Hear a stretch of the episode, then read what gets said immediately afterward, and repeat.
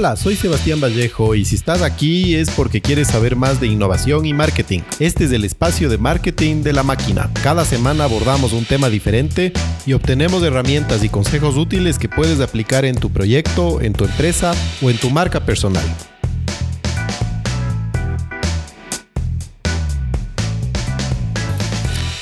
Sin ninguna duda, el turismo es probablemente la industria más golpeada por la crisis del COVID-19.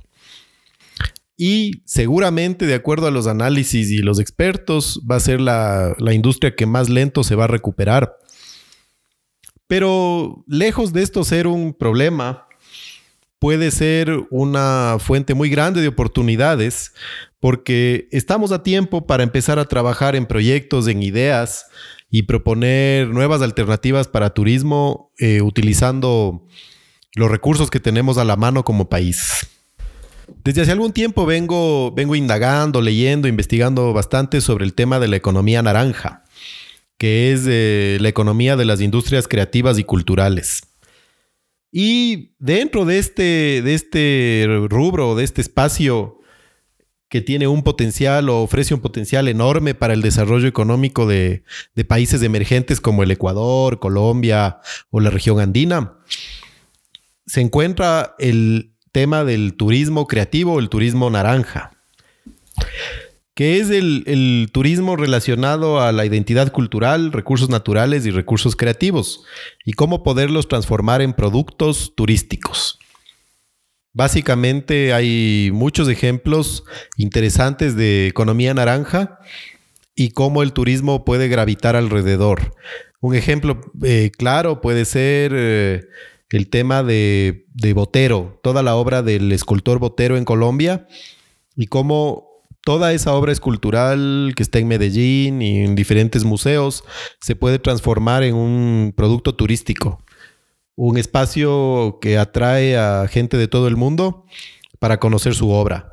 En Quito, otro ejemplo puede ser eh, todo el imaginario que está desarrollado alrededor de Guayasamín, la Capilla del Hombre, la Casa de Guayasamín y toda la obra que Guayasamín dejó como legado y que atrae a gente de todo el mundo. Pero fuera de esos ejemplos especiales o individuales, podemos darnos cuenta que como país tenemos eh, cientos de posibilidades en la medida que logremos entender y identificar cómo transformar en productos de turismo a la identidad cultural de diferentes zonas del país, a los recursos naturales que, con los que contamos y a los recursos creativos que tenemos alrededor. Dentro de esta investigación o esta curiosidad que tengo sobre la economía naranja, economía creativa y turismo creativo, tuve el gusto de conocer a Carmen Elena Uras. Carmen Elena Uras es una persona que trabaja en turismo desde el año 87. Es ingeniera en gestión turística y medio ambiente y tiene una maestría en industria, la cultura y la creatividad hecha en Taiwán. Además de ser guía nacional en, en, inglés y alemán y haber trabajado en algunos países como México y Alemania en temas de turismo experiencial. Tengo el gusto de, haberle conocido y la oportunidad de haberle entrevistado para, la máquina. Ahora ella nos va a explicar y nos va a contar y vamos a poder de la mano de Carmen entender de qué se trata el turismo creativo y cómo podemos identificar oportunidades para poderlo desarrollar como una herramienta para salir adelante luego de esta crisis del coronavirus.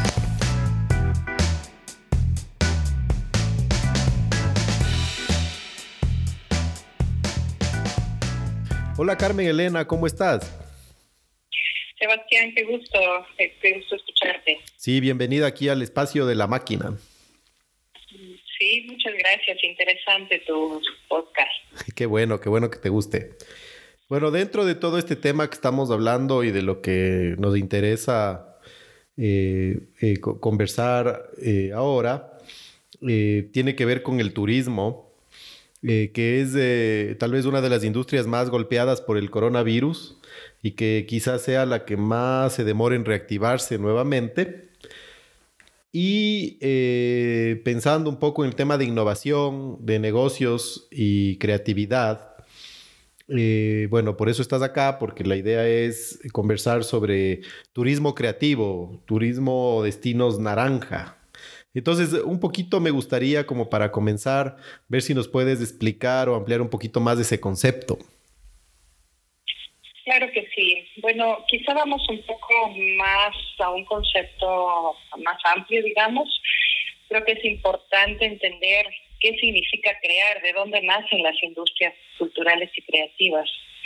Eh, crear es dar conocimiento a algo que no existía, es inventar, es eh, fundar algo. Entonces, eh, tenemos que entender que la economía creativa, o ahora también llamada la economía naranja, es la que genera riqueza a partir del conocimiento, de la propiedad intelectual, es la que transforma el conocimiento en un bien o en un servicio. Estos conceptos empezaron a, desarrollar alrededor del año 2000 y posteriormente eh, surge esta idea del turismo creativo. Esto ya desde el año 2000, Greg Richards y Crispin Raymond empezaron a desarrollar este concepto del turismo creativo. Y um, bueno, este tipo de turismo es el que ofrece a los visitantes la oportunidad de, desarrollar su potencial creativo a través de la participación activa en cursos o en talleres y en experiencias de aprendizaje. Eh, entonces ya no es ese turismo de masa, ya no es ese turismo donde va eh, la gente en grupo y todos escuchan al guía lo que tenga que decir. O sea, eso ya quedó en el pasado. Hoy en día lo que la gente busca son experiencias y experiencias que le, que le generen una sensación y que, y que en lo posible tenga comunicación directa con las comunidades. Bueno, eh, mencionas el tema de comunidades, entonces entendería que parte importante de esto es la participación activa de la gente local de los destinos turísticos. Bueno, es el tema del turismo comunitario creativo, es justamente un, eh, un concepto que lo generé yo a raíz de la eh, maestría que hice justamente en Taiwán sobre industrias culturales y creativas. Y ahí le eh, amplié el tema porque antes había el turismo comunitario o el turismo creativo yo lo que hice es juntar justamente estos dos conceptos, porque el turismo creativo no necesariamente se vincula con las comunidades. Tú puedes, por ejemplo, hacer un, un curso de cocina en un restaurante, puedes hacer un curso de cocina en, o en un espacio privado, digamos, y puedes hacer un taller de elaboración de jabones en varios, no necesariamente hay una vinculación con una comunidad, sino una actividad donde tú participas, donde tú eres co-creador. Sin embargo, en el tema del turismo comunitario creativo, ahí sí hay una vinculación con la, con la comunidad.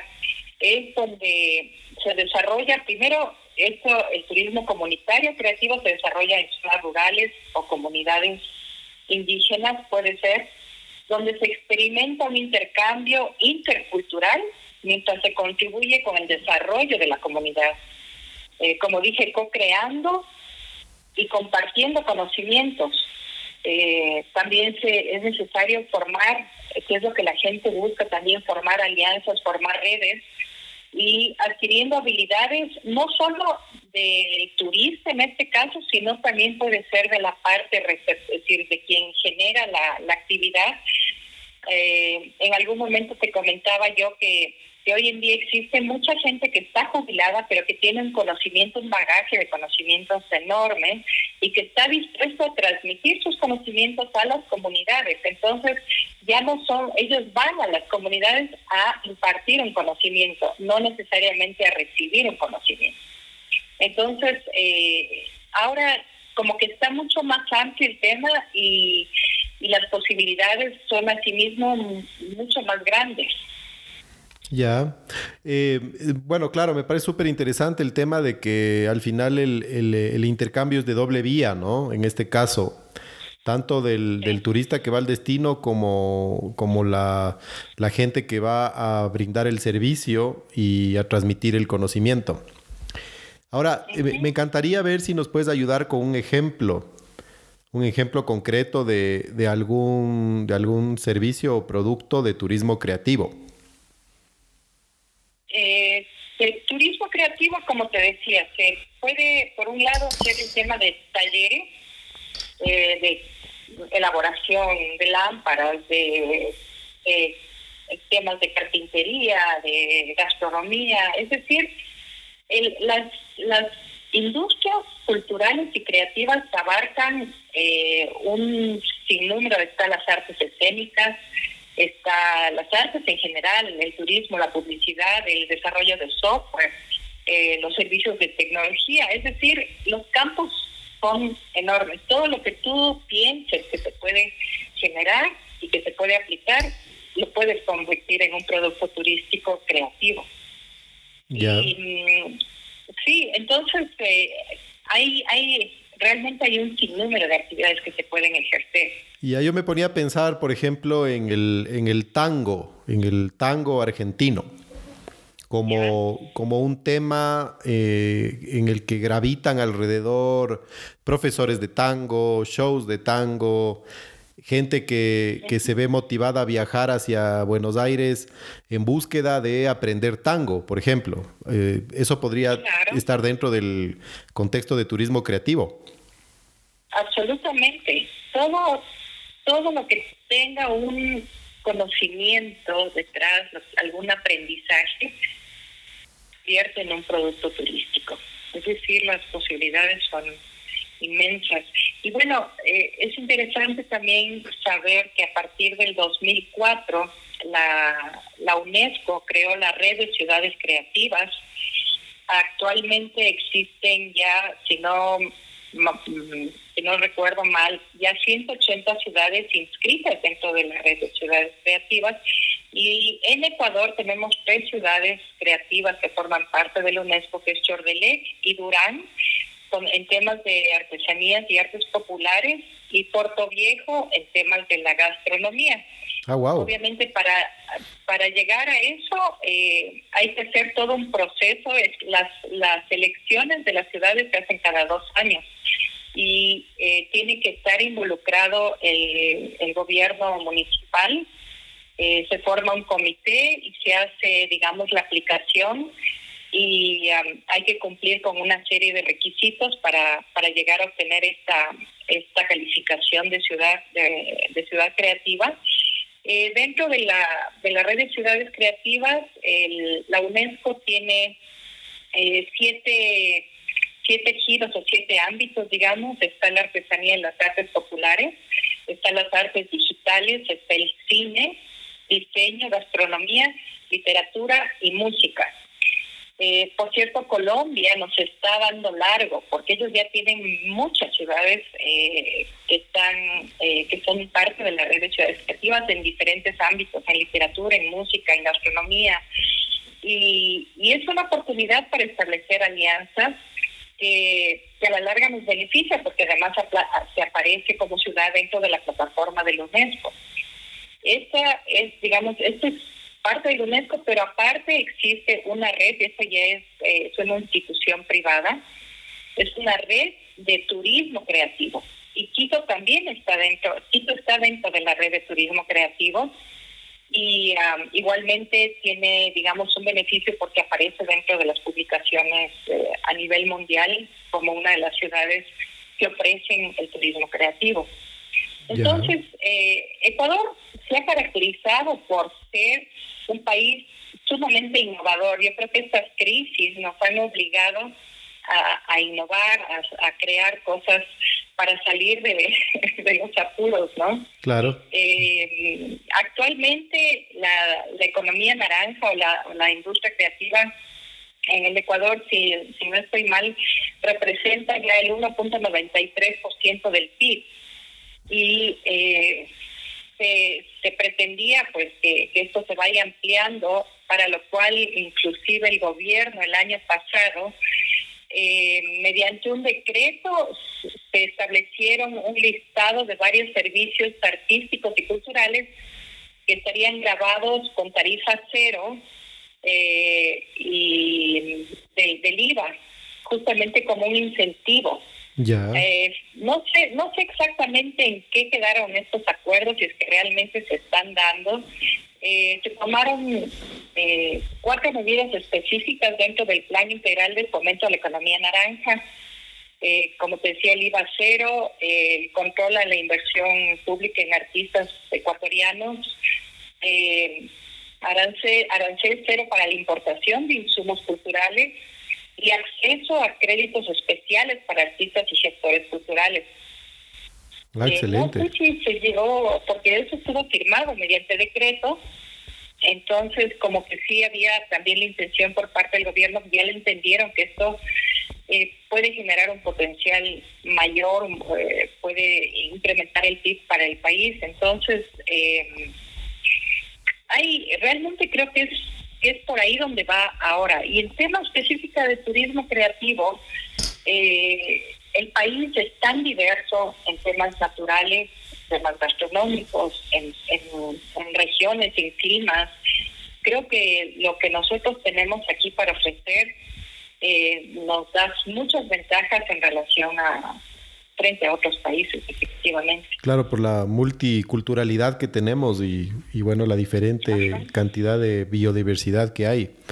Eh, una pregunta ahí un poco, si es que tú estás dentro de una ciudad creativa, como un prestador de servicios turísticos o como un empresario turístico o como alguien que tiene ideas de, arrancar o tratar de desarrollar un negocio relacionado al turismo. ¿Cómo puede una persona, una empresa, un emprendedor beneficiarse del hecho de estar eh, dentro de una ciudad creativa? Eh, ¿Te refieres dentro de la, de la red de ciudades creativas de UNESCO? Exacto. Sí, no, en, eh, de la red de, ciudades creativas. Bueno, existe ya em, muchos documentos levantados de cómo fortalecer a las comunidades a través del, de la red de turismo de ciudades creativas de, la UNESCO, porque te digo, aquí no es solo enfocado al tema turístico, sino a, diferentes ámbitos. Es más, en la red de ciudades creativas no necesariamente es, es, decir, de los siete de los siete géneros que reconocen no está el turismo. Como te decía, está la gastronomía, está la literatura, la música, el diseño, el cine, pero todos estos se pueden convertir en un producto de turismo creativo. Lo que es importante es que existe, como te decía, mucha documentación que respalda cómo fomentar esto, cómo em, afianzar dentro de las comunidades en las actividades culturales y creativas para eh, generar una, por un lado, que la comunidad se involucre y genere mayores ingresos y por otro lado, que sea más visibilizada a nivel mundial eh, como un destino interesante que, que ofrece algo en particular eh, que lo caracteriza. Ahora, eh, eso tiene que ver mucho con, con aprender a, canalizar de una manera comercial la identidad cultural, ¿no? O sea, eh, como identificar esas fortalezas, eso que nos hace, nos hace únicos y cómo esa, esa característica especial o diferenciadora puede ser atractiva para poderla transformar en un producto turístico. Exactamente. Sí, por ejemplo, em, pensemos en, en el caso de las comunidades del noroccidente, aquí del, del, distrito metropolitano de Quito. Las comunidades del noroccidente tienen una geografía muy particular, un clima muy particular, eh, y tienen, por ejemplo, eh, muy buena producción de bambú. Y, eh, sin embargo, hasta el momento las comunidades del noroccidente no le han no le han visto el potencial o no le han no han sacado provecho de este material que es tan noble que además ayuda a regenerar los suelos eh, y que tiene múltiples usos Sin embargo, ¿cuáles son las principales actividades en el noroccidente? Bueno, por un lado está la minería y la oh. minería ilegal que destruye todo. Está el pastoreo y la fabricación de panela. Cuando ellos tienen la materia prima, que es el bambú, que crece de manera ya natural. ¿Qué, qué se puede hacer? Con el, con el bambú te puedes hacer construcciones, tú puedes hacer utensilios, puedes hacer mobiliario, puedes hacer inclusive hay los los eh, bamboo sprouts que son comestibles, los los sí los brotes, eh, los eh, los brotes de bambú que son comestibles. Es decir, eh, tiene un potencial enorme para convertirse en un producto de turismo creativo. Y todo en, en, digamos, alrededor del tema del bambú. Asimismo, eh, por ejemplo, el tema de la gastronomía en la, costa en general, desde eh, el pescador, cómo, cómo lanzan la red, que es eh, al, pie de playa, eh, esas, esas redes redondas que las lanzan, que es muy artístico, desde ese proceso hasta el proceso de, limpiado del pescado, eh, cómo, cómo se lo prepara, qué, ingredientes del coco que es de la zona, en fin, todos esos productos si tú lo sabes unir como un producto turístico, lo mercadeas como tal y es es maravilloso. O sea, tenemos por todos lados. Aquí en la, en la sierra, bueno, el tema de, la, de los instrumentos musicales eh, que son tan variados en la zona andina, la vestimenta, los mercados populares, los mercados de los, de los pueblos. Eh, si todo eso lo juntas con además las fiestas populares de cada uno de los, de los pueblos de la sierra, ahí tienes otro producto. Es decir, la gama de productos que nosotros podemos generar es infinita.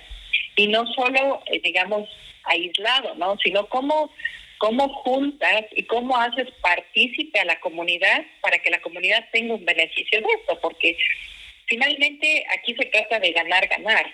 Todos deben tener una participación en el turismo creativo para eh, que haya una, una mejoría en, a todo nivel.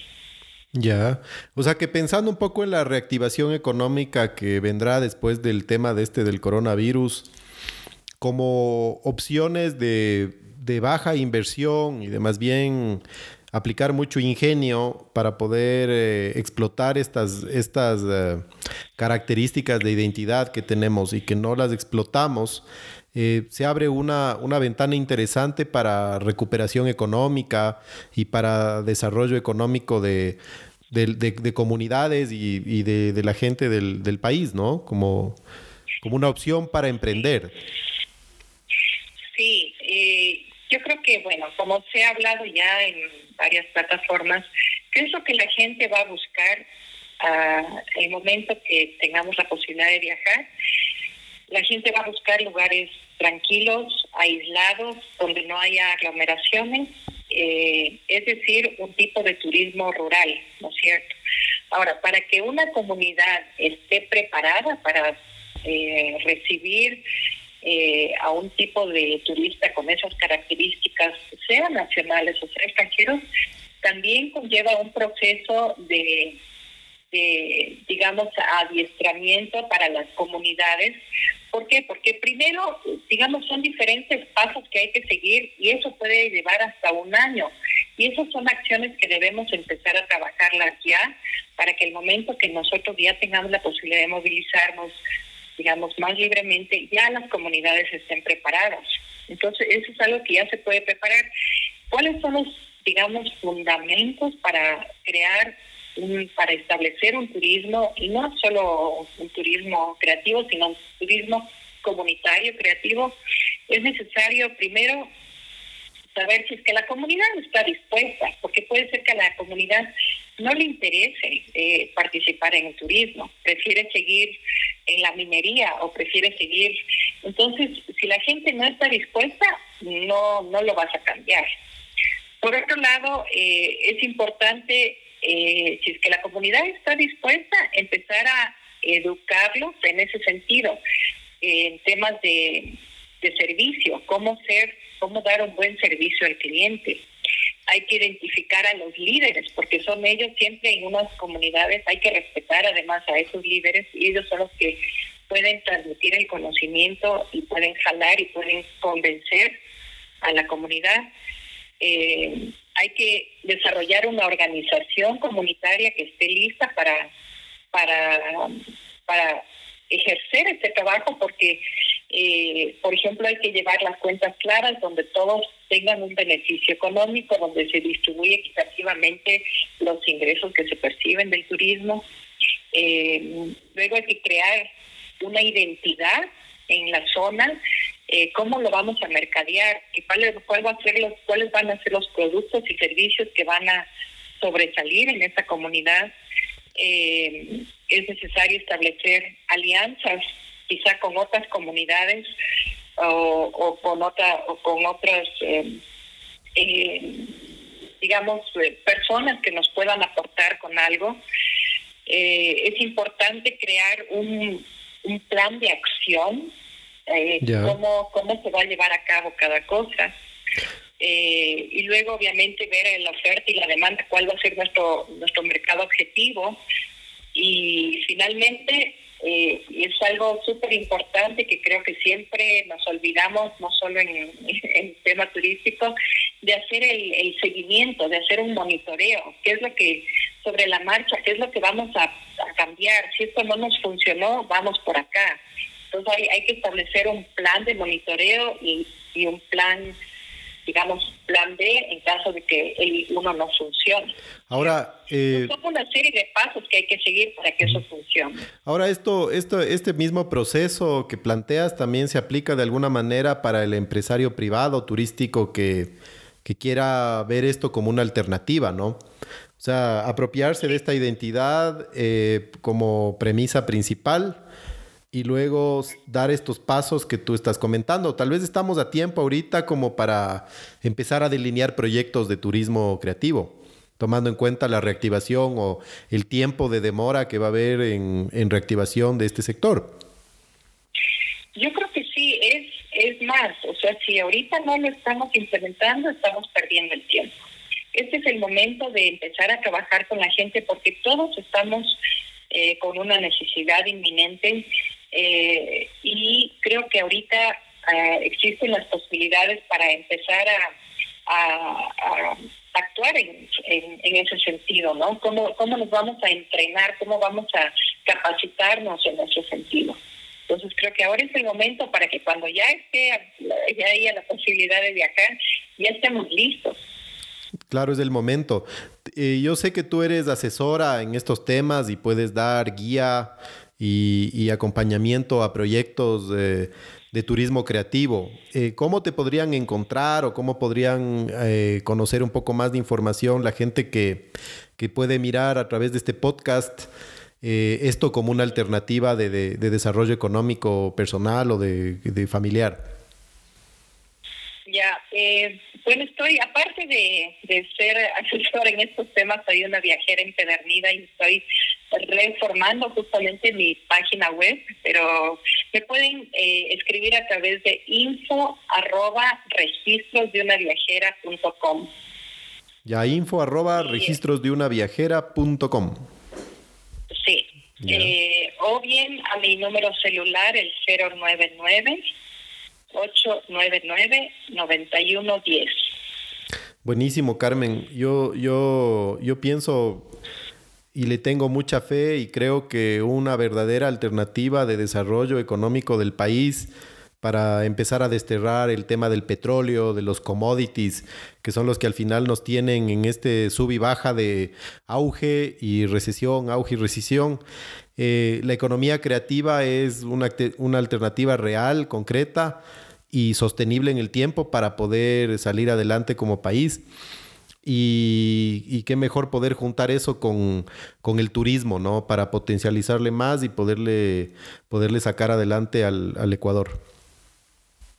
Sí, sí, definitivamente el país tiene todo el potencial para, para, para hacer uno, para generar eh, muchos divisas a través del turismo eh, lastimosamente nos damos cuenta que las autoridades eh, no le ven al turismo como algo, como, como la importancia que merece.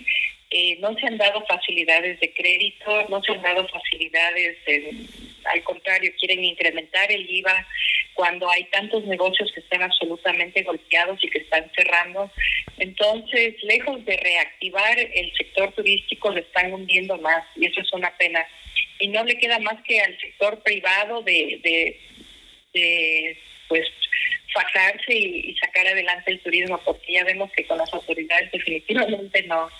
Bueno, yo sí soy un, un ferviente, un creyente de que mm, a través de emprender y a través de desarrollar de manera privada, eh, se puede salir adelante, ¿no? Eh, a veces eh, el Estado sí es un obstáculo, en muchos aspectos, eh, pero bueno, ese es el entorno en el que estamos y, hay que trabajar para irlo cambiando, pero de todas maneras a los emprendedores, que es a los que les hablamos acá en, en este espacio, es el mensaje sería que a pesar de eso, eh, tenemos un potencial como país para desarrollar turismo creativo y de alguna manera eh, las oportunidades están a pesar de, del coronavirus y, el, y el distanciamiento social que, que, tenemos, ¿no?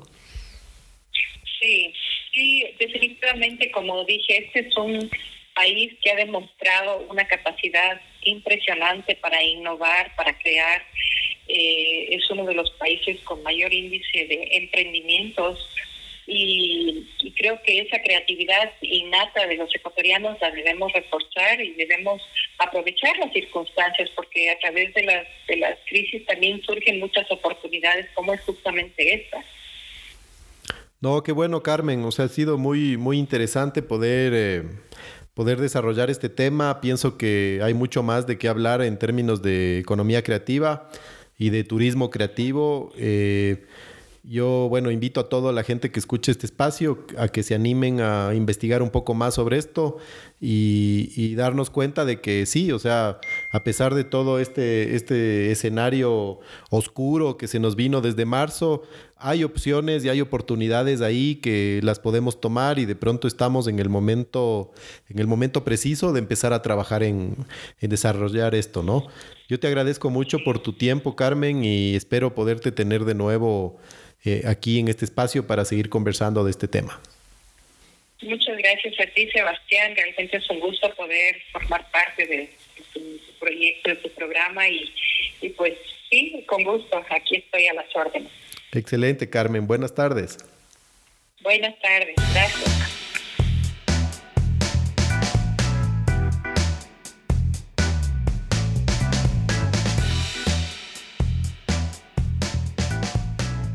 El turismo creativo es una súper alternativa para poder salir del subdesarrollo y también para poder salir de la crisis post-coronavirus, sin agotar recursos naturales y conservando el ambiente y la cultura que tenemos en el Ecuador. Podemos aprovechar y capitalizar nuestra identidad cultural, nuestros recursos naturales y nuestros recursos creativos. Sin duda la creatividad y la innovación aplicada al turismo puede ayudarnos a salir adelante. Eso ha sido todo por hoy. No se olviden de visitarnos en www.lamáquina.online. Construimos caminos en un mundo cambiante. Hasta la próxima.